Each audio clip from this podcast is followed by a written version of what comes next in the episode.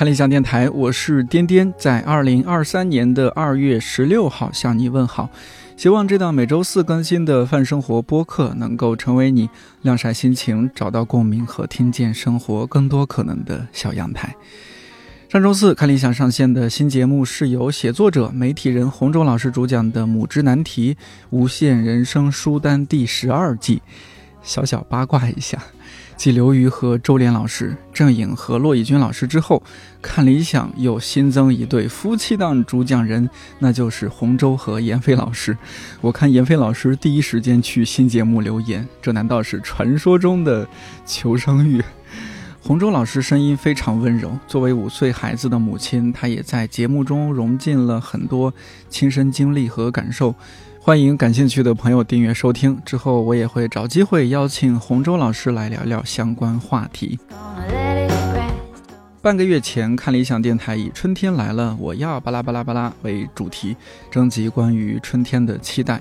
等待各位来信的过程中，我也征集了几位同事关于2023年看理想在内容生产、线下活动和节目周边等方面的预告。这一期加长版小阳台信箱专栏，就当是为咱们今年接下来的生活和工作预个热。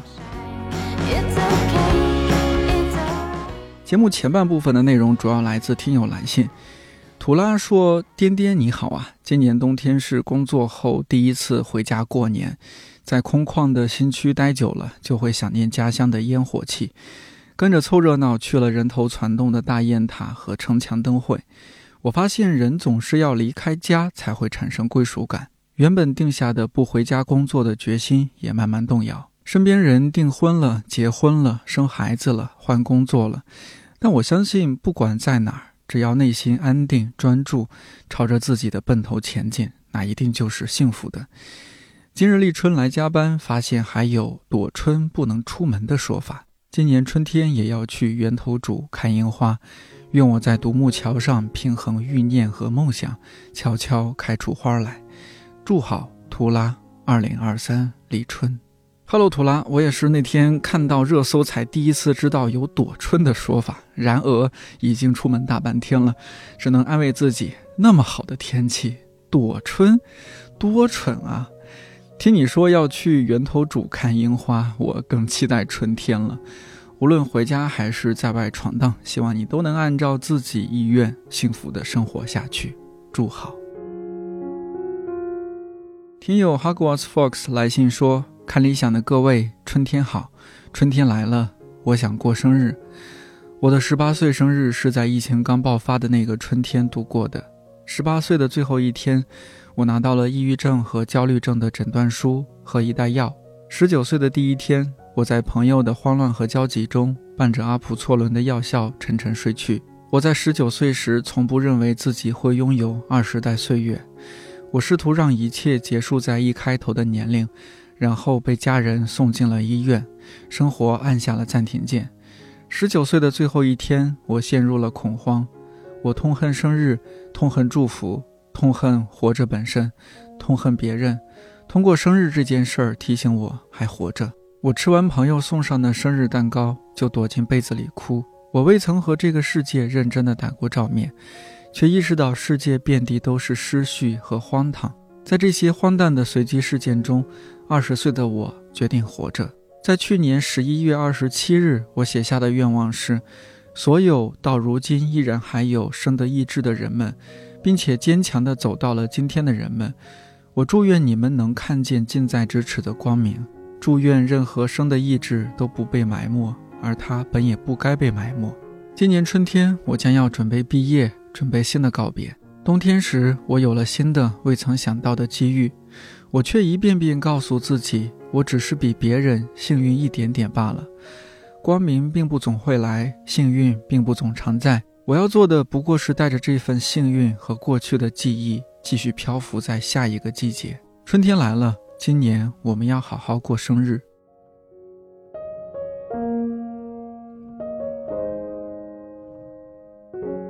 Hello, Hogwarts Fox，希望你现在情况有好转。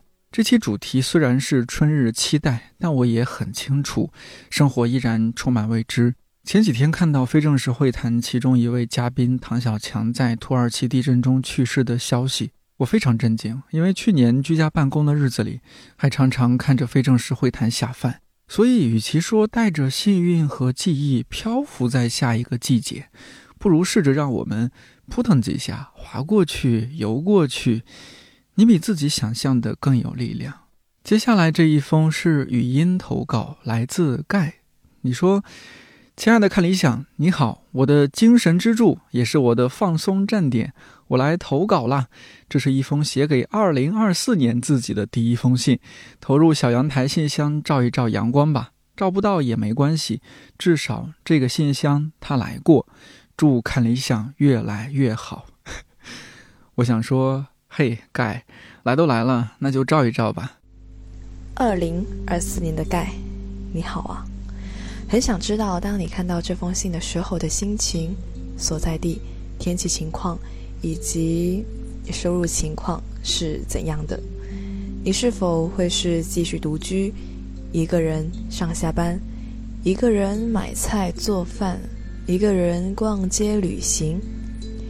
你有没有认识新的人啊？或者是新的朋友？是的，我说的是朋友。二零二二年的我。开始感受到身边有可以分享感受、分享生活的人是如此的难得。重回知识的海洋这段时间，我可以不再是一个人，但也常常怀念一个人的日子。不需要输出式的社交，只需要顾及自己的感受即可。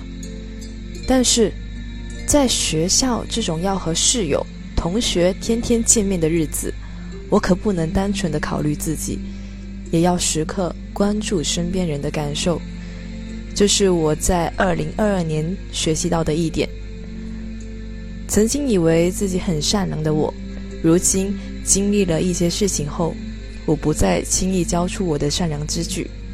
我不会轻易的去主动帮助别人，但如果对方提出需要我的帮助，我也会根据实际情况及时伸出援助之手。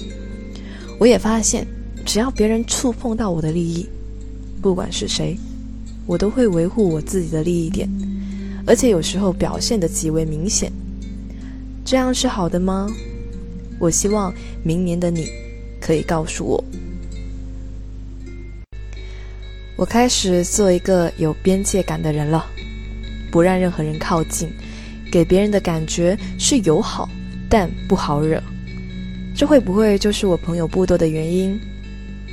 二零二二年的出行，大多都是单人行。我会背上背包，带上三脚架，去到景点，找一些人少的地方，开始记录我的到此一游。三脚架真是个好东西，唯一的缺点就是，如果有人来，我会很紧张。如果是和同行人一起去景点拍照的话，人再多我也不怕。不过问题不大，一个人也能行，不用和谁商量，完全依照自己的想法去走，这样也是极好的。很想在开学前去一趟厦门，或者去有海的城市看看海。如果去了的话，我会把照片收藏在这里，供你回忆。新年，我不想立任何 flag，只想要自由、健康且快乐的活着。祝你，也祝我。二零二三年一月十一日。谢谢盖，声音好听，而且太贴心了，配乐都自己加好了，这是什么神仙听友？接下来这封信的内容层次感很强。首先，我的看理想 app ID 是雷暴野孩子。其次，春天来了，我想我要赶着把理想家专属的视频跟购书券给用完。过完春天，理想家就到期了，成了畅听家。还有最最最最最重要的事情，那就是我要尽可能快的把杨照老师的节目都给听完。真的，杨照老师照亮了我前进的道路。我可以不出门、不聚会，只为多听听杨照老师的节目。而且我不愿意只是闲暇时间听，我还要上班的时候挤时间出来听。还有借机表白道长跟骆以军老师，杨照老师自然不用多说了。还有其他的主讲人们，谢谢老师们，不仅是这个春天，接下来的夏天、秋天、冬天，以及往后的每一个春夏秋冬，都期待跟老师们在节目中相会。Wink，来自程序员猛男的表白，不愧是程序员猛男，还要 Wink 一下。如果杨照老师今年能来大陆参与看理想的线下活动，雷宝野孩子一定不要错过。听友 CX 二说：“春天来了，我想换一份工作。很巧的是，我确实想跳槽到看理想。正在写看理想要求求职者写一封简单的信时，看到了这个征集。之所以想换一份工作，大概是因为一直在现有的工作中找不到更深层的动力。”我想跟很多充满智慧和魅力的人多接触，哪怕只是默默的、笨拙的朝着这些人和他们的作品靠拢。我知道很少人能通过工作得到治愈，不被伤害的遍体鳞伤都是幸运的。所以想知道，如果撞大运了，真的能被选中，好奇在自己喜欢的内容生产平台工作是种什么体验？我想春天来了，我也该去寻找这个答案了。我当然也知道转换道路从头开始很难，但是我不缺勇气。无数个春天总有答案。CX 二你好，说起来到这周二，我在看理想工作就整整六年了，很幸运在自己喜欢的内容公司工作这么久，有非常多的收获，但也会不断面临大大小小的困惑和挑战，比如最近的数据焦虑就特别严重。也在想节目调整和转型的事儿，所以不管最终是不是来到看理想了，都祝你顺利找到心仪的工作。接下来这封信来自老听友朱古与古珠，你说：“Hello 呀，看理想的各位，我是朱古与古珠，截止日期是我生日耶，所以想要投稿。而且好巧的是，看到征集的前一个晚上，刚在朋友圈许下这个新年愿望。”只是在一阵开心的幻想之后，再结合现实考虑到每一笔费用，让我又陷入了一轮深深的焦虑。自从老家的房子装修好搬进来住之后，刚开始是挺开心的，后来越来越焦虑，因为没有存款、没有收入而焦虑，因为自己的不够优秀而焦虑，因为家里人对于我不找工作、不社交、整天在屋里鼓捣东西而不理解的焦虑，因为年纪焦虑。因为越来越严重的睡眠障碍焦虑，之前没理想有一期就讨论焦虑，焦虑的反义词大概是具体，因为焦虑其实是一种很模糊的东西，不能具体化的去解决而产生。以上就是我这个美好憧憬背后的阴暗面，但是我要投稿的内容还是充满希望的。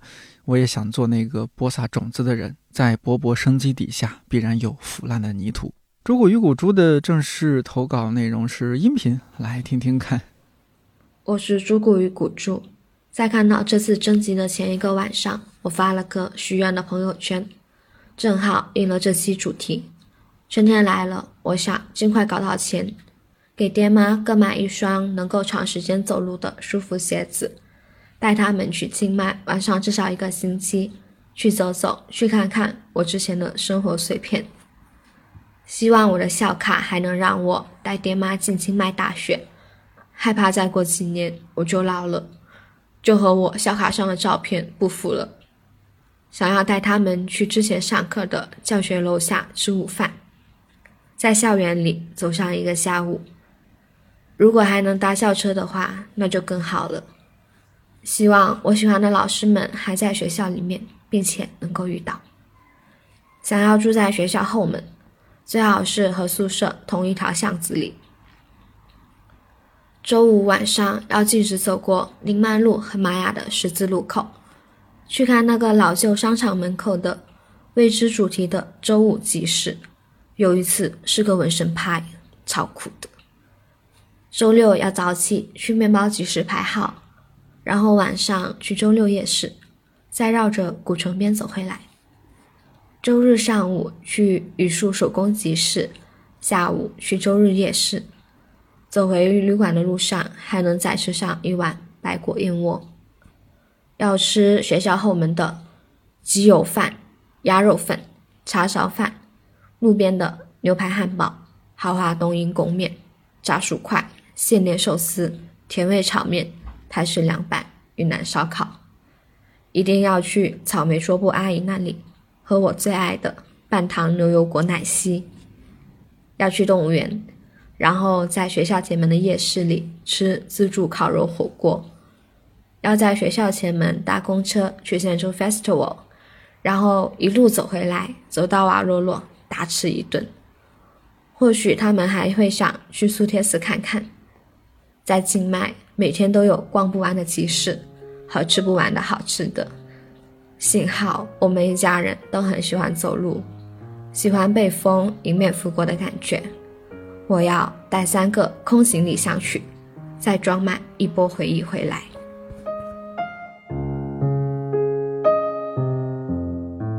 印象中很多次征集都看到朱古与古珠，真的特别感谢你。你说自己不工作不社交，整天在屋里鼓捣东西。如果是在做什么手工或者准备做博主啊、阿婆主啊，也很好啊，不一定非得去公司上班打工。长辈们恐怕很难理解年轻一代的很多做法。祝愿你能和他们有更好的沟通，也能更快明确自己想要做的事情。期待你的好消息。听友白猫花花在来信中说。亲爱的大白狗，春天要来了。我想在有徐徐暖风的时候，眯着眼睛看波光闪烁的湖面，和你聊一些又轻又重的话题。我想穿柔软舒服的长裙，风来拥抱我，你也来拥抱我。想吃软绵绵的冰激凌，变成躺在云朵上的小熊猫。想把家里的木地板拖得干干净净，把我们的小猫波波也洗得香香的。然后就躺在地毯上，等阳光从阳台上射进来，慢慢的翻着新买的书，想在开满春天的花的公园和你一起跑步，在跑到气喘吁吁的时候，随机选择一棵大树拥抱。对了，但是请你别忘了我们在一起的冬天，我们在刮着风的晚上走好远的路去吃饭，在没有人的公园的斜坡上一遍又一遍的玩滑板。在无数趟回家的公交车上，牵着手聊工作里的死循环。这个冬天还是漫长沉重，像一整片巨大的灰色。你和波波像是被刚刚点着的柴火味道香薰蜡烛，陪我度过整个冬天。关于你，我做了好多比喻。就在现在，我写这封信的时候，突然觉得你是一眼看不完、随风肆意晃动的火焰，又明亮又温暖。即使时不时会冒出一个固执的火星烫我一下。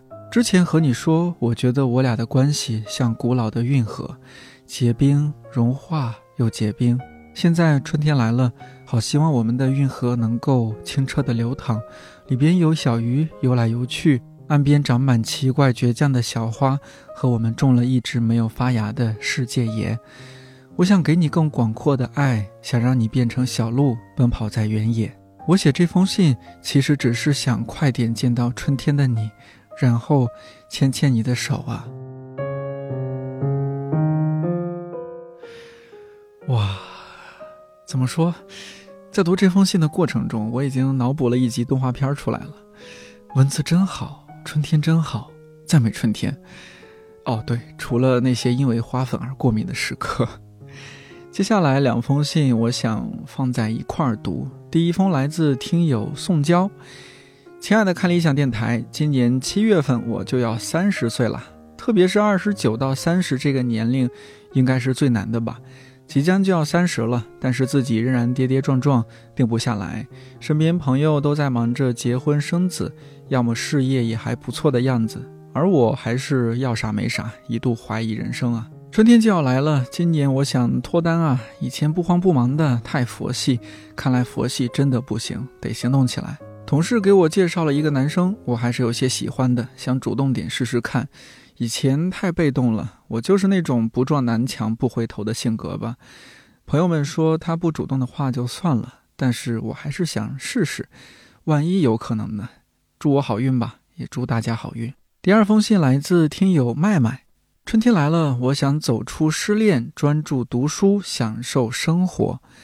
颠颠你好，在我给看理想电台写信的时候，脑内会不由自主想起你读信时的声音，很亲切，像老朋友一样。你的节目陪伴我度过了很多国外求学的孤独时刻，当然还有八分、美理想编辑部、理想青年等等。这个一月，我失恋了，在相互陪伴度过了两年多时间之后。我们从最亲密的人变回了普通网友关系，原因很多，异国签证问题，疫情下很难见面。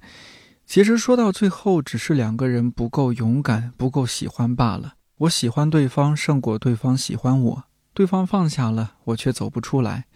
运动、爬山、喝酒、打游戏、找朋友倾诉，甚至看了圆桌派所有关于失恋分手的节目，试了所有我能想到的方法，可依旧很难过、很伤心，只能等时间带走这些一层一层的情绪。春天要到了，我所在的城市很美很美，等不及拥抱春天，去看樱花，去爬山，去看夕阳，去感受温暖的风，去公园跑步。去跟朋友坐在路边喝咖啡或喝酒聊天，一切都会重现生机。谢谢，祝看理想越办越好，陪伴我们听众更久。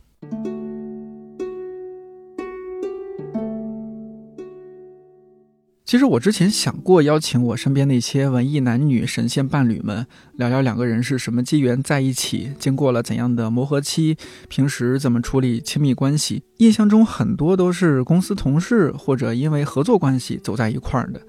之后看情况，说不定做个三集的小系列，好像也不错。宋江同学，我想说，该主动主动。根据我不太成熟但还算资深的经验来看。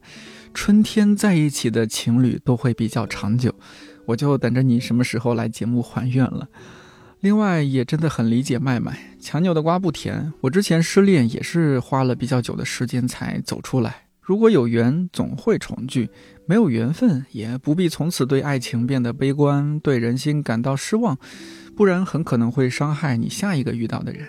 春天的多多鸟来信说：“看理想 FM，春天好。”这个春天，感觉到自己有了更活跃的生命力。虽然是从学生到工作的第一年，很累，但可以独居了，也有收入了，能做自己想做的事情。某个周一，一时兴起买了香港击飞音乐节的门票，完全没去过香港，现在开始后知后觉做准备，签注、住宿、交通、付款、网络、充电，在买之前一点都没考虑过。查攻略的时候，发现这些冲动的出行，在本该最有时间、最有精力的大学阶段根本没法做，好遗憾啊！这个春天以及之后的春天，希望我可以多探索、多感受、多记录，不要被工作拖成一个无趣的人，多多喘气，去做让自己快乐的事情，勇敢一点，自由翻车，快乐翻车。哎呦，真是感受到了你的活力。上次达达乐队的吉他手吴涛在节目里不是也说嘛，他会去香港击飞看演出，以及那期节目之后，好像听到很多朋友说也被安利了这个音乐节，巴拉巴拉的。这时候就觉得我司真的应该多做一些周边，比如 T 恤什么的，这样你们就有可能在现场快乐偶遇了。哦，对了，今天中午在休息室吃饭的时候，有听到同事好像在聊今年要做什么周边，做的第一款应该就是 T 恤。那大家也可以期待一下，也不知道会做成什么样，呃，总之很好穿啊，也很容易我们在人海中彼此相认。听友非常容易来信说：“Hello，看理想电台，Hello，颠颠。从看到这个投稿公告到现在，我写了三个不同的新年计划，到最后我还是不想设立太具体的目标。我希望自己这一年只要能记住一件事儿就好，遵从本心。”过去一年，我把所有的精力都放在参加一场考试上，正确率、时间、热点就是我生活的全部。在那十二个月里，充满了所谓的意义、所谓的价值，而到最后，有一种漂亮的糖果外衣碎掉的感觉。所以，二零二三年，我不要再被意义绑架，被外界裹挟，要遵循自己真实的感受来度过这一年。春天来了，冰冻的湖面下传来轰轰的声音，冰要化了，树枝也要绿了。祝福我们能度过一个还不错的二零二三年，非常容易。你真的太棒了，我我相信我们大多数人从小到大都是在这样的规训中长大，仿佛符咒一般被贴在骨子里。可人终究还是得自己成全自己，很难，但也不是绝无可能。看到你说自己记住一件事儿，就是那四个字“遵从本心”，我忽然想说，那我如果也有这样四个字的话，可能就是放飞自我。祝福你，也祝福我自己。听友 Sunny 爱晴天来信说：“春天来了，我想去陌生的城市学习生活。”毕业工作三年了，工作期间一直会想当初硕士毕业的时候，导师和我聊过是否有读博计划，能给我写推荐信。而我一心只想回国工作，也觉得读博是个遥不可及、无法完成的事情，就委婉拒绝了。然后回国选择了旅游行业发展，然后疫情就开始了。试用期转正的我就开始经历减薪，因为公司说为了保证不裁员，只能减薪维持。然而我发现公司一些资历老的、属于核心技术部门的同事陆陆续续找下家的时候。我就觉得，在裁员之前，我得提前为自己做打算，职业的选择和考量也从喜欢挑战变为合适稳定。所以，我成为了一名民办大学的专任教师。一份三年合同的时间，我完成了一开始给自己的承诺，顺利拿到高教证书，顺利评定了职称。由于工作环境真的格格不入，对行业的内卷现状和些许失望，我选择了辞职，不再续约合同。我向往新的城市、陌生环境的生活和工作，所以基于自己现有的积蓄和可以申请到的博士学校，最终我等到了 offer，也等到了国门开放。在这个春暖花开的时节，许愿签证顺利，开始新的生活和新的挑战。最后，祝看理想电台越办越好，谢谢用声音陪伴和治愈着我。也希望那些有梦还没追的小伙伴们都能有从头再来的勇气，也祝你们追梦的路上勇敢坚定，心想事成，万事胜意。恭喜 Sunny！我之前在离开看理想之后，这个小专栏里有和几位留学深造的前同事聊过天，比如阿令、乔木还有维安，大家状态好像都还不错，以及悄悄说，这个队伍其实还在壮大。有机会再请更多前同事来聊，所以在这里也祝 Sunny 签证顺利，人生自由宽阔。其实我还蛮想在今年连线一些海外听友，听你们讲讲各自的故事，或者聊一些其他有的没的。如果你有兴趣，可以微博私信或者在看理想 APP 客服中心留言联系我，期待听到大家的故事。接下来这封信来自老听友神找手，因为 ID 比较特别，我印象很深刻。你说，颠颠你好，这个春天我想去春游。之前同事推荐了郊区徒步的公众号，每个周末都会有活动，所以这个春天可能去郊外爬爬山。除了郊游，室内也想逛一逛，包括恭王府、北海公园和中山公园这些有花的地方，还有一些没那么出名的小园子。国家植物园这个春天一定要去一次，其他三个季节也各去一次吧。看看各个季节都有什么样的植物，还有小区附近的森林公园，我也想去跑跑步。跑着跑着停下来拍拍花，还可能偶遇很多狗子。过去的三年没做成这些，主要是因为工作太忙，疫情倒在其次。我还想去看些现场演出，三年没有演唱会了。我最喜欢的歌手本来二零年春天就有演唱会，被迫取消。这三年里，我也爬墙了很多歌手，有机会一定要去看他们。还有话剧、看真人表演，结束之后为他们鼓掌，他们能全部听到，真的很妙。春天来了，五一假期去最喜欢的南方城市玩，虽然可能人挤人。端午节放假回老家吃桑葚，再感受一下家乡春天的干热和漫天黄土。另外，因为夏天要搬家，所以家里的书要尽快看完卖掉了。带着书搬家真的太痛苦了。有的书带着塑封跟着我搬过好几次家了，我真是出版业慈善家。疫情过后，总是想着把能抓住的美好先享受了，谁知道什么时候它就消失了。当然，我也会认真工作，祈祷公司不倒闭。神着手，祝好。说到国家植物园，去年因为欧阳婷老师的自然书单节目上线，同时策划了一次欧阳老师带队探访植物园的活动。不知道今年春天有没有可能再组织一次？上次去是夏天，那天太热了。好在见到十几位听友用户，还录了一期节目，大家聊得很开心，很舒服。这也是去年为数不多的美好记忆。陈教授，你说带着书搬家的痛苦，我太有同感了。虽然已经很努力在看书，但我发现一个特别大的限制是。你像道长，或者说其他那些天生就精力充沛的人，一天睡三四个小时就足够，有大量的时间可以用来看书或者做其他事情。但我每天真的要睡七八个小时才行，不然人看起来特别颓。我这几年想清楚了，咱真的就是普通人，积极生活，努力工作，同时也不要拧巴，顺其自然。人顺了，其他也就顺了。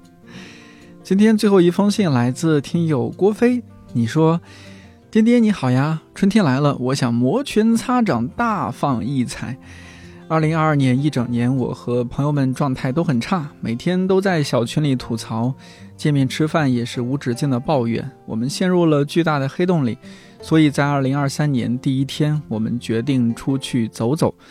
当跨年的钟声响起时，我们各自从不同区域赶往机场。新年快乐！二零二三年，我觉得它不同寻常。过年了，疫情的放开让小县城的新年有了人潮拥挤的感觉。大家有好几年没有回家了吧？今年也是格外热闹喜庆。过年当然也少不了来自亲戚的友爱问候。找对象没？该谈啦，到年纪啦，让我极其恐慌，想逃离。幸好过年就放几天假。上班啦，工作性质变动了一下，每天都很忙碌充实，我也乐在其中，没有了焦虑。今年六月份我就要实习了，从工作者转变为实习生，从事的内容也发生了变化，一切从零开始了。对未来也有了些小期许，我要成为一名优秀的实习生，好好和代教老师学习，再让自己努力成为一名合格的口腔医生。当然，除了学习和实操以外，我还要去健身房锻炼我的肱二头肌，这样拔牙轻轻松松有力气。括号有没有被吓到？哈哈哈哈！生活啦，当然以学习为主。下班回家要刷口腔视频课程，姐妹们也要经常约饭吃，也要看开心的综艺。最重要的是要一直听看理想。再见啦，颠颠！再见啦，姐妹！哎呀，好欢乐的文字，请一定好好练你的肱二头肌。上次去洗牙，大夫说我竟然有一颗乳牙还没掉。要不我攒攒钱，下次去找你拔牙好了，看看轻轻松松有力气拔牙是什么样子。我真的超怕疼。感谢每一位听友的投稿，看到你们的文字，听到你们的声音，就像刚刚郭飞说的，我也跃跃欲试，摩拳擦掌，想要大放异彩。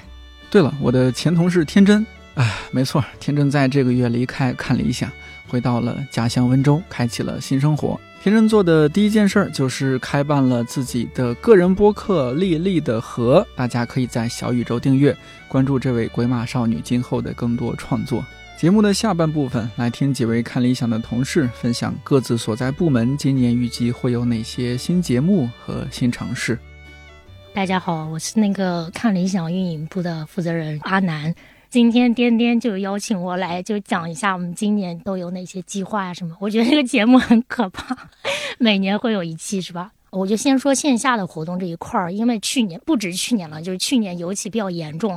我们去年其实做了非常多关于线下活动的策划，但是有非常多是完全没有被。执行或者说根本就是临时被取消了，就完全搞不下去的那种。然后，所以我们今年就是因为之前有理想家年会啊、沙龙啊什么之类的，今年也会做更多的线下方面的活动，包括北京、上海，可能广深那边，还有其他的一些我们正在还在调研的一些城市，肯定是都会做。然后还有一些比较好的消息，就是说，因为就是两岸来自海峡对岸的主讲人会今年会过来，所以肯定是会有机会邀请到他们来做一些沙龙啊、分想啊。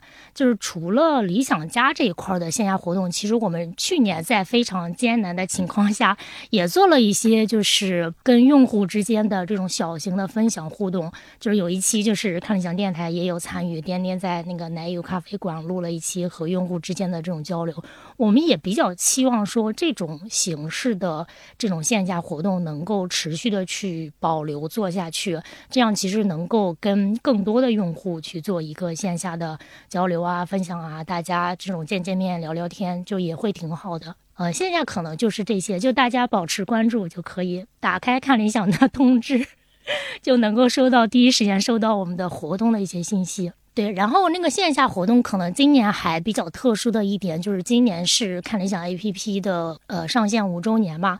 我们今年当然是希望，因为五周年还蛮有纪念意义的一个时间点，当然是希望能够 call back，然后，但是具体得看一下我们想要邀请的或者当年哪些主讲人，现在就是在时间安排上还还合适。呃，这个还没有确定，但是我们是有一个这个计划在里面的，可能就在今年。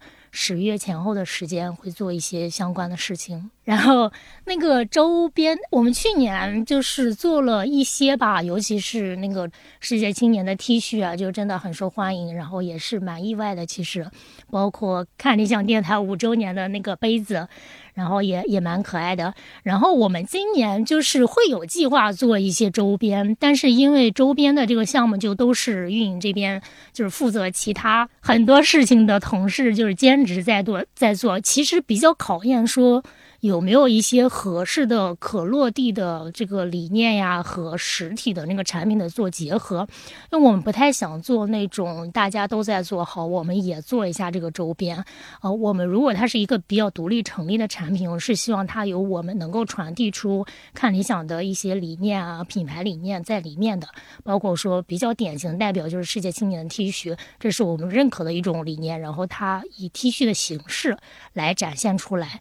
呃，但是今年肯定会做，也也可能会做一些比较嗯小型的、比较有意思的周边。就这些这条线确实还处于在尝试的过程中，就是保持期待就可以，可能不太能做出更多的承诺。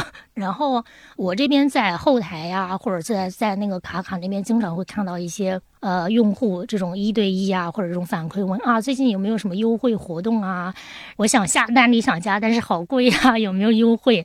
我们这边就是可以就跟大家比较明确的讲，就是第一是看理想，其实做那种。大的促销类的活动其实做的不是特别多，但是是有那个固定节点去做的。呃，举个例子来说，比如说我们每年春节结束之后，有时候是在二月，有时候是在三月，其实会固定做一个全场折扣的这种活动，就面向呃非会员，你就想自己单独买节目的，这个是固定的。然后呃，我们去年上线畅听卡嘛，然后所以今后在五月到六月期间，肯定会有一次会员的活动。然后十月到十呃十一月底，大概这个期间也会有会员相关的优惠活动。然后就是年底，就是圣诞、元旦，呃，包括春节前后，会有一个和会员礼盒相关的。因为每年我们会做当年的那个主题礼盒，就是比较大的，可能就是这些。然后今年可能有一个新增的，就是。因为去年理想家就是包括理想家畅听卡是有恢复原价嘛，然后我们是想给更多可能在经济能力上有一些自己特殊情况呀，但是还是真的很想听节目，我们会在今年做每双月的一个福利活动。这个呢，其实去年就是新春福利是我们的第一期，就相当于说一月、三月、五月。七月就会做这种小型的福利活动，就是如果你每个月参加这个，其实我觉得是能够 cover 掉你想听的节目和你的时间。能够消耗在看理想上面的，就是如果觉得嗯，我可能没有那么多时间或者怎么样，然后会员我现在还不是很想买，其实可以关注我们这个双月的福利活动。然后说到会员的话，其实去年理想家我们整个会员体系有一个挺大的那个变化。第一个就是从理想家角度来讲，我们去年我记得刚刚春节结束之后是做了一个比较大的调整，就是因为理想家里面包含六百块钱图书的那个权益。呃，之前是都是在小程序兑换的，但是从去年开始，我们把它迁移到了 App 上，就是你买完会员之后，其实直接你的账户里面就多了六百块钱买书书的这个费用，而且它是不设门槛的，而且也没有过期时间，即使你的理想家会员过期了，你那六百块钱还是可以用的，只会让你的买书的体验变得非常友好，然后。我们另外就是说还上线了一个就是理想家礼盒呀，包括畅听卡的礼盒。我们做这个的其中一个考虑是说，很多人可能想把它当成一个实体的礼物去送给朋友。还有一个考虑是说，很多人因为想要分期啊什么之类的，我们这个礼盒是支持十二期无息分期的，就是看理想这边承担了那个分期的手续费啊什么之类的。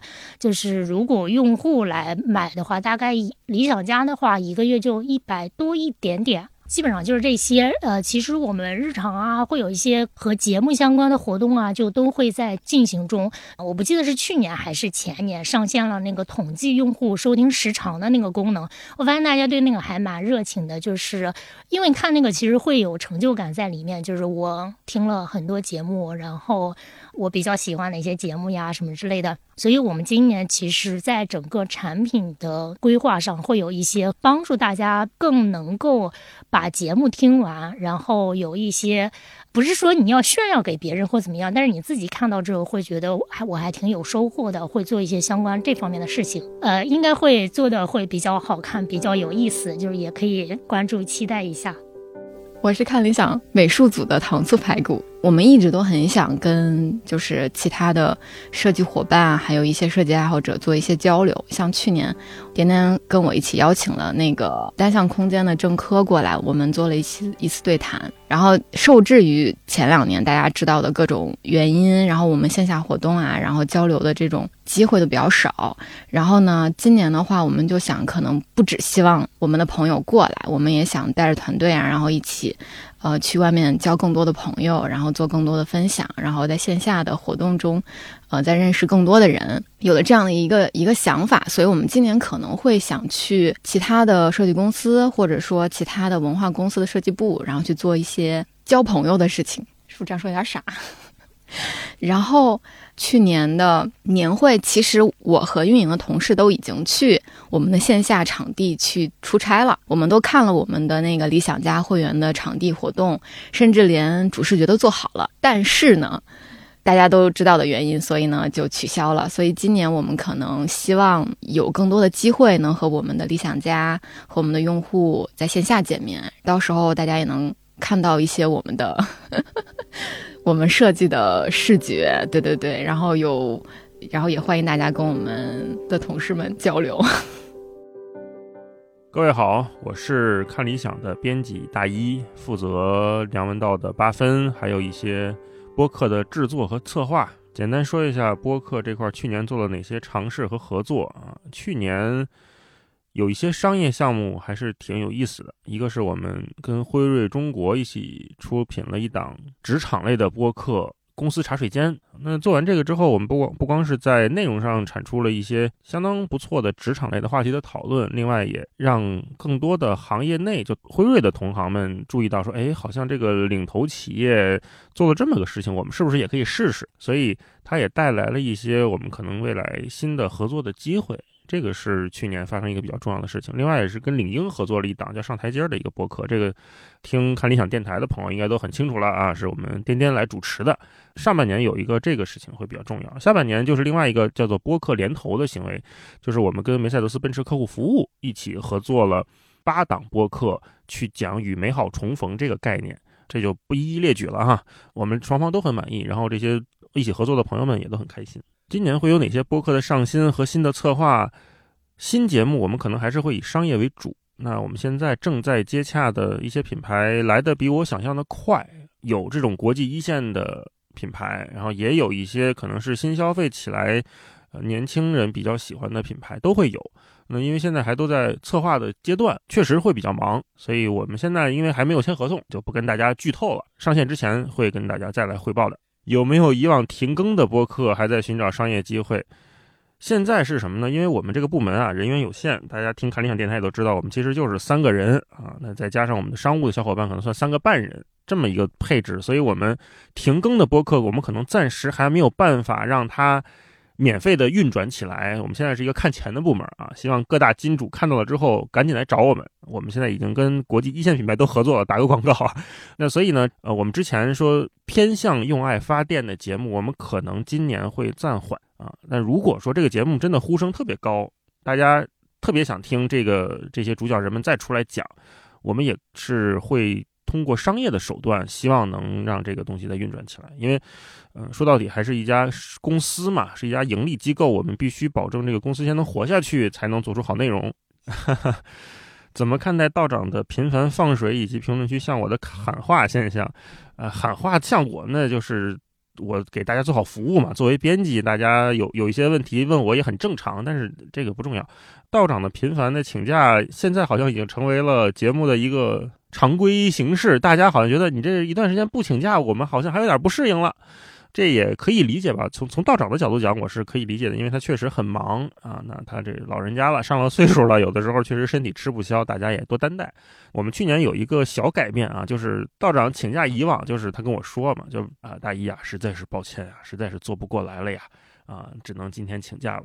刚开始我们就说那就请呗，那我就在文稿区跟大家说一下，或者说干脆就不发新的。音音频了，那在上一期里面跟大家讲一下，但是今年我就说，哎呀，道长你请是请，你能不能再给我们发个一到两分钟的语音，跟大家打个招呼啊，或者给大家推荐一首音乐，因为推个推个歌什么的，我觉得对他来说也没有那么复杂，啊，哎，他说行啊，可以没问题，所以今年所有的就是后半年的请假，我们开始都用音频请假了啊，而且还附带一首音乐，嗯，这样下来呢，我觉得一方面可能给听众们有了个缓儿，因为你也不用。一周听两个一个多小时的单口节目，我相信很多朋友也不是全都听的，还是有些压力。那用这个放鸽子的方式呢，跟大家缓一缓，就大家也缓一缓，然后道长也缓一缓，然后同时大家也能听到道长的声音，就说啊，请假请假吧，也也对他很包容，毕竟是个免费节目嘛啊。那如果是我们这是个付费节目，可能我们就得考虑考虑别的方式了。现在把八分作为评论区哈，可能作为了一个大家交流的。小的花园，道长更不更新不重要，他这花园门开着，大家进来聊呗啊，这也是播客一个有魅力的地方。这一季八分什么时候完更，以及下一季有什么样的动态？哎，好问题。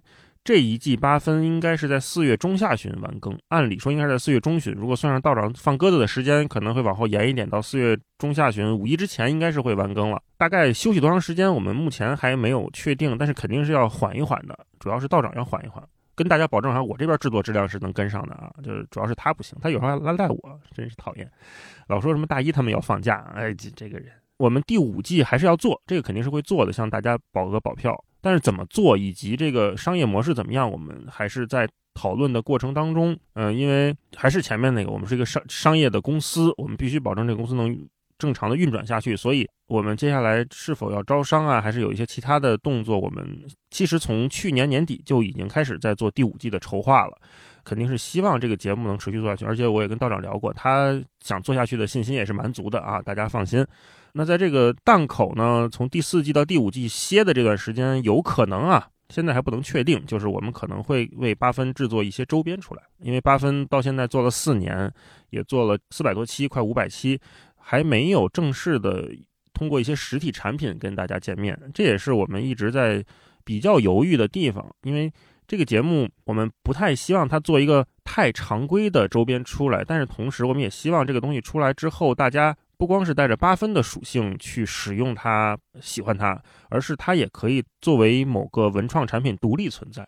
这个是我们对这个产品一个比较大的。希望的方向，因为最近我也在跟设计师们频繁的沟通这个概念，所以具体会做成什么样的品类，呃，做成什么样的材质，然后做几个，呃，做是不是限量，这样的我们都还在考虑当中。我们希望能成为一个大家比较喜欢，啊，人海中我们能相认的标识，啊，大概是这样。大家好，我是何叶，是一名编导，在看理想视频部已经打工有四年半了。我平常的主要工作呢，就是在负责短视频平台的运营。然后，如果大家平时比较喜欢刷一刷小红书啊、视频号啊，包括还有抖音啊、B 站啊，其实都可以搜索到看理想。然后上面的内容都是我来主要负责制作和上传运营的。如果你还没有关注看理想的话，可以现在就点一个关注。呃，如果你关注看理想已经比较久了的话，那么你可以在短视频的平台上面看到，我们去年其实发布了还是不少的视频内容的。其实视频内容其实主要聚焦在了两个方面吧，一方面是比较偏。从时长上来讲，一方面是比较长的视频，然后一方面是比较短的视频。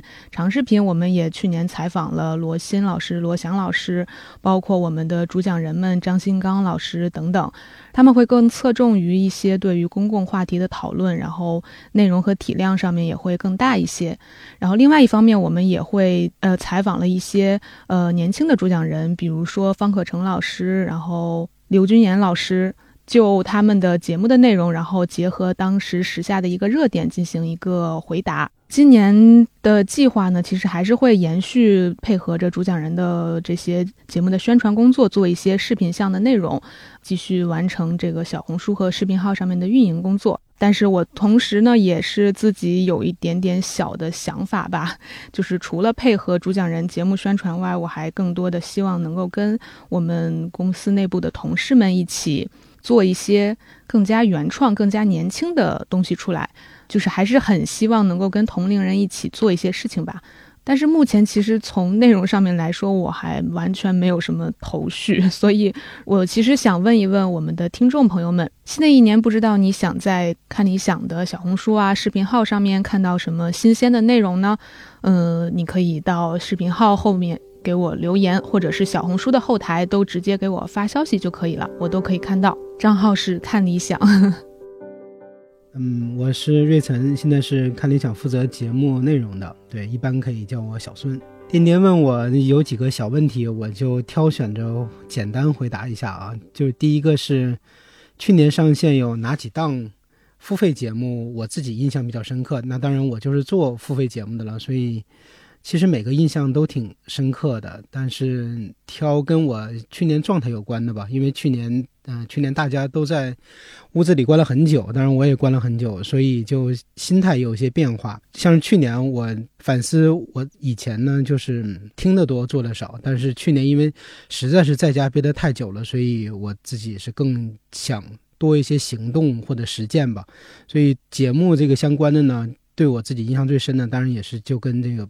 比较重视行动跟实践有关的几个节目，比如说，嗯，上半年印象比较深刻的是钱永祥老师的那个动物伦理，我不知道其他的同事有没有讲啊。可是这个节目真的我是，因为它挺短的，十几集嘛，我我我是应该结结实实的听了两三遍，有的单集听了更多，真的是蛮有收获的。因为一般做哲学类的节目，特别是像钱老师做。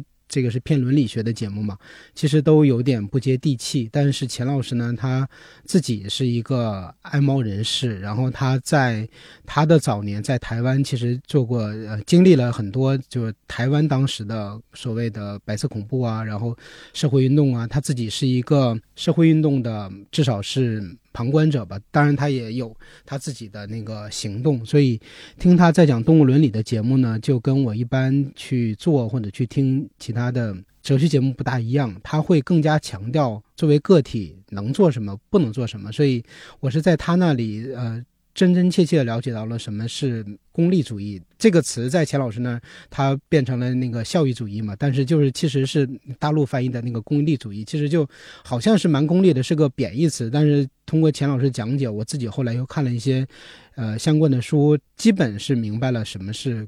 那个功利主义其实是一种实用性的东西，那实用性的东西在有些领域中可能没那么合适，但是在讨论动物的时候，比如说讨论是不是吃肉，是不是要保护小动物，比如说在那个鸟跟猫这两族大战中，我们应该站哪一边，或者应该去怎么思考这样的问题。嗯，我都觉得是蛮有帮助的。除此之外，这个节目当然也谈到了其他的德性伦理啊，包括性别什么的，就还有很多可以真正用付诸实践的地方吧。所以，如果是只推荐一个节目，我觉得还是钱老师的这个节目给我打开了一个 关于哲学的一个新的天地吧。然后，其他的几个就简单说一下，也是都跟呃行动跟实践有关的，比如说像是。啊，应该是下半年哈上线的那个法律通识，那个是，呃，我挺喜欢的翟志勇老师的节目。他在这个节目里，其实不同于其他的我们做的通识性的节目啊，就是我们也做过挺多嘛，像是同样也蛮有影响力的，像是传播学啊，或者像是那个政治学啊，或者历史学啊，其实蛮做了蛮多学科类的通识节目。但是这个法律呢有点不一样，他也是更加强调。实际的操作，翟老师他在节目里面也一直强调，每个人都应该去。想法律这件事儿，想法律怎么能变得更好？如果你不想，我不想，其实法律没有义务变得更好。特别翟老师呢，在年底还做了几期关于居委会的、关于疫情前后的那个政策防疫的这些问题，对我来说也很有启发。就是有的时候你不做，你不努力，你不想，其实你等着别人给你创造一个机会。如果人人都这么想，那个机会是没有的。所以，即便这个是一个通识性的节目，但是我觉得对于我来说，它不只是一个学科类的东西。他还有一定的个人指导的建议吧。我呃后来听那个，我听翟老师说，他把把他这个节目传给一些他身边的朋友。其实还是有一些律师听了这样的节目中，也觉得跟我一样的启发，甚至有些律师啊，或者有些法律界的人士，去更加主动的促进一些法案的修订跟那个意见。不知道最后有没有用啊？因为这个过程其实蛮复杂的。但是你只要行动，其实对于个体来说，那个心可能会好过一点，然后，呃，活下去的动力也会更大一点嘛。所以这个法律通识，我自己也是觉得比较收获。其他两个就是因为颠颠刚才说要聊聊我自己主要策策划的人生书单，那我就对就勉为其难的来说说。因为人生书单在我看来没有想特别重要的说，因为对于我来说，人生书单它是一个比较。小体量、强调话题性的节目，没有那么多值得可说的。但是如果在这个里面挑两个，哎，还我自己个人很有兴趣的，又跟这个实践行动有关的，一个是夏天那个上线的《遇见自然》，这个是欧阳婷老师的一个带大家去体验人与自然关系的。这个因为颠颠的节目中都跟欧阳老师也聊过，然后还去过线上录制，我就不多说了。然后另外一个是最近刚上线的《实践乌托邦》。因为这个已经跨年了哈，如果是二零二二年到目前为止，我最喜欢的节目肯定是这个《时间乌托邦》，因为这个主要是我的私心哈，因为我自己本身就很关注乌托邦这样的话题。然后这个主讲人欧宁老师呢，他之前前些年在大陆搞的“碧山计划”。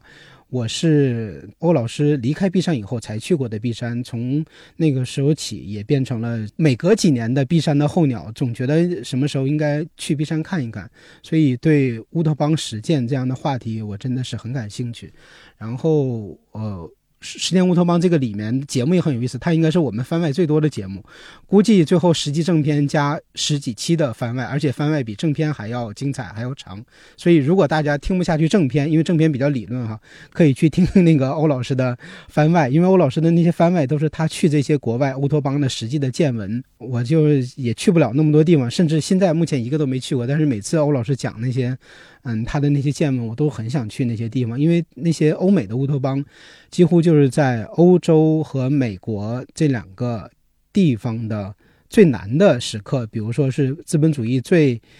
那个剥削人最重的时候，或者是美国就有点无托无政府主义倾向，再加上社会改造的时候，那些时刻，很多人他不知道怎么去更好的生活，他们就有产生了各种组织，有的是基于宗教的，有的是基于信念的，有的是基于文艺团体的，然后他们就去形成一一个一个的小社区，然后小社群，有的去做农场啊，有的去做手工，哎，我就想，如果我有哪一天也可以。真的去踏出这一步去做一些实践的东西，那可能是我接下来对我自己的一些愿望吧。虽然在中国很难达到这样的，呃，实际的操作，但是去听听，至少人类历史上在面对大灾难，这个大灾难是打引号大灾难，就是社会变革的大灾难的时候，作为个体还是有机会去想做一些，呃，想活一些他自己的生活的。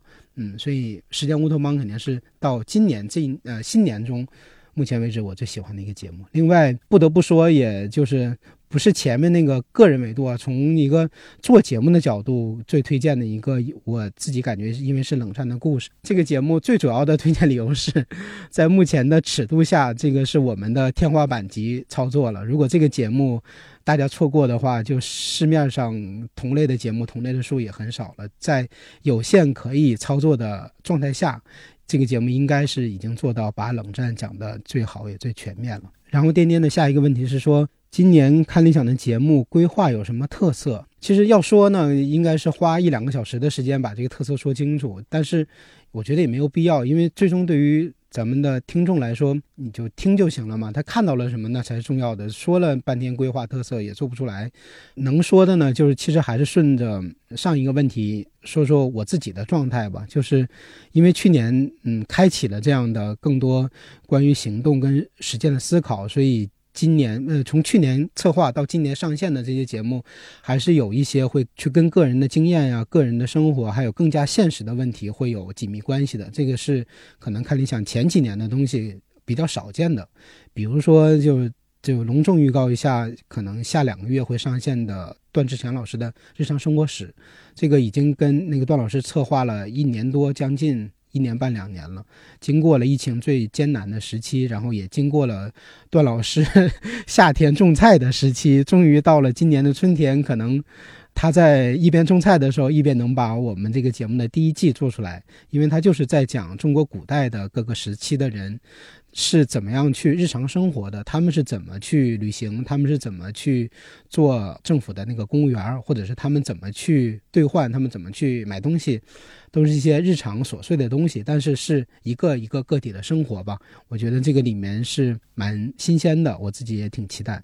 然后另外关注个体的，其实还有挺多是就是延续书单的一些操作吧，比如去年书单操作过，像是。婚姻啊，然后焦虑啊，然后今年不一定是书单的节目了，但是会有谈论家庭的、单身的、社会心理的这些，可能都是跟个体比较相关，甚至还会有佛学的。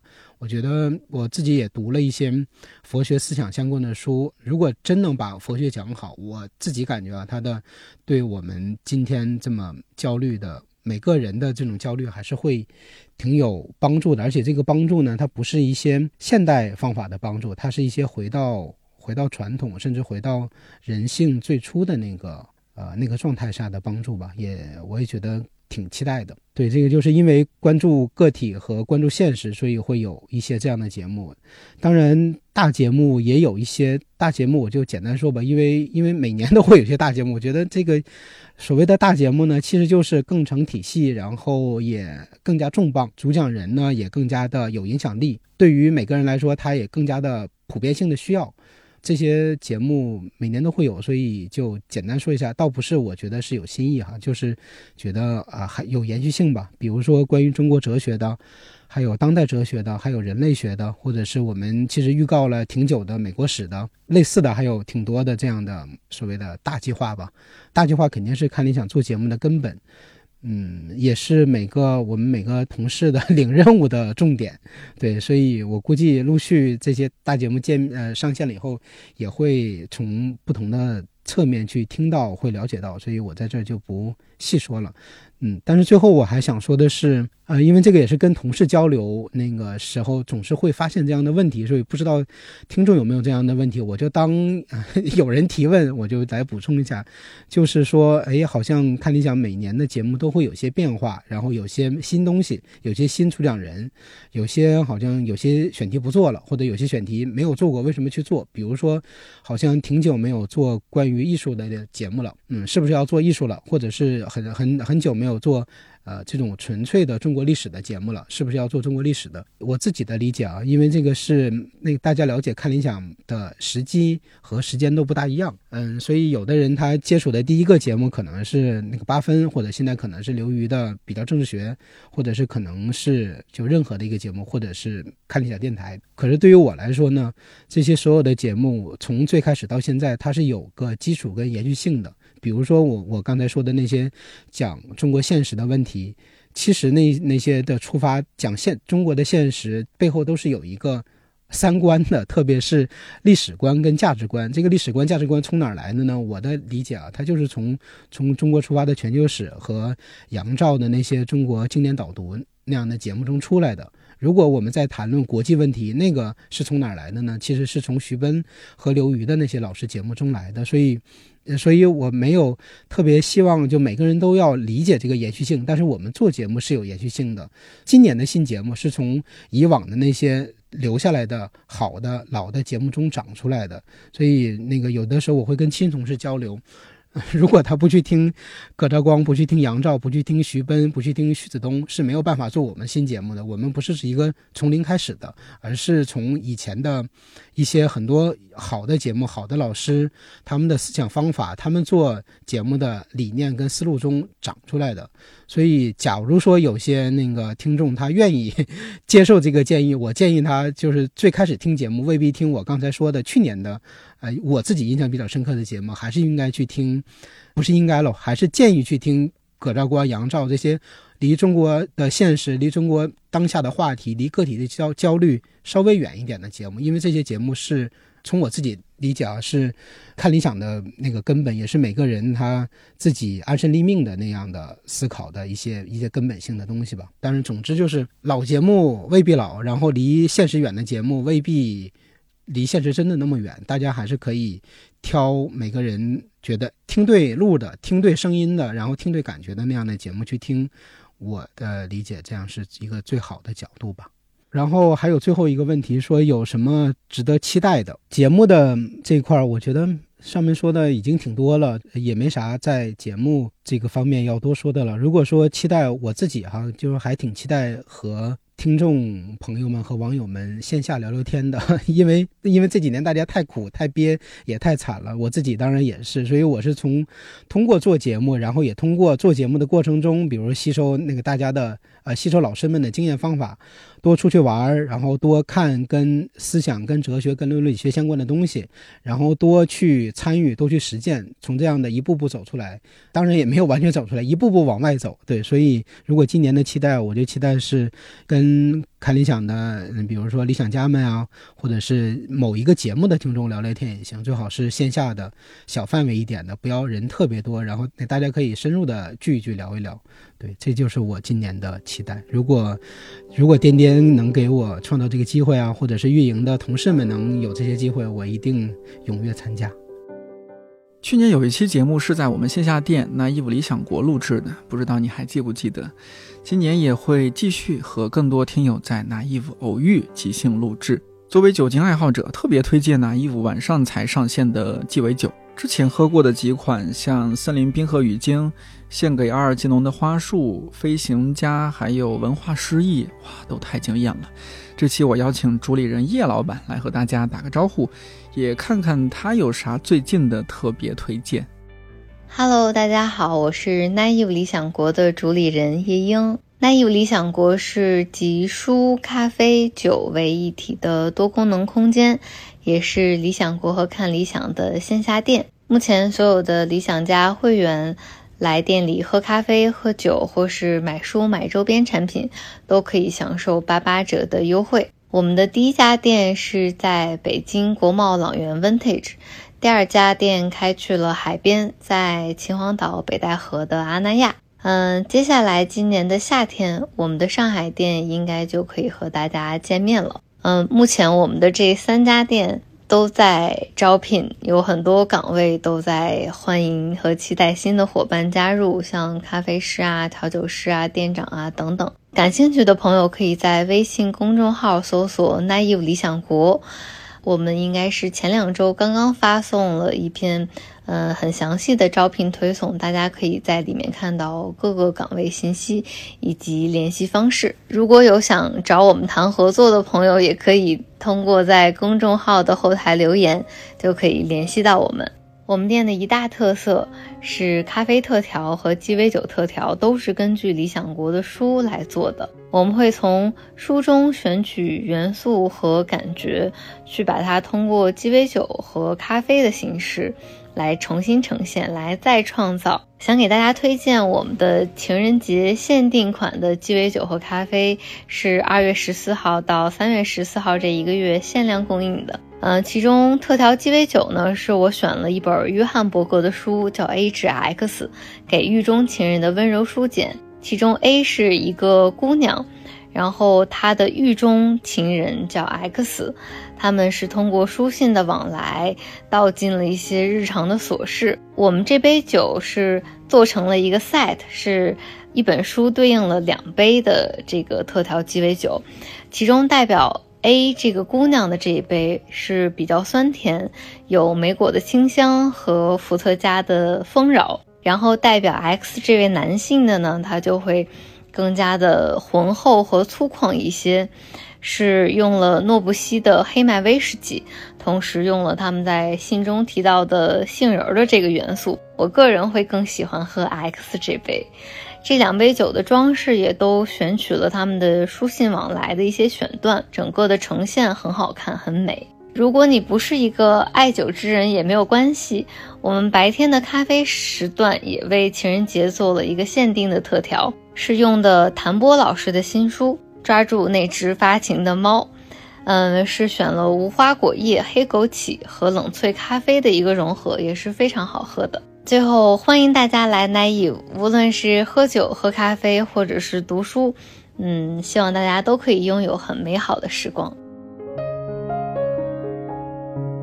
看理想电台这档泛生活播客每周四更新，欢迎你在看理想 APP、小宇宙、喜马拉雅、蜻蜓 FM 和网易云音乐等平台订阅互动。感谢你听到现在，如果有什么关于春天或者是这一年的期待，都可以在评论区留言互动。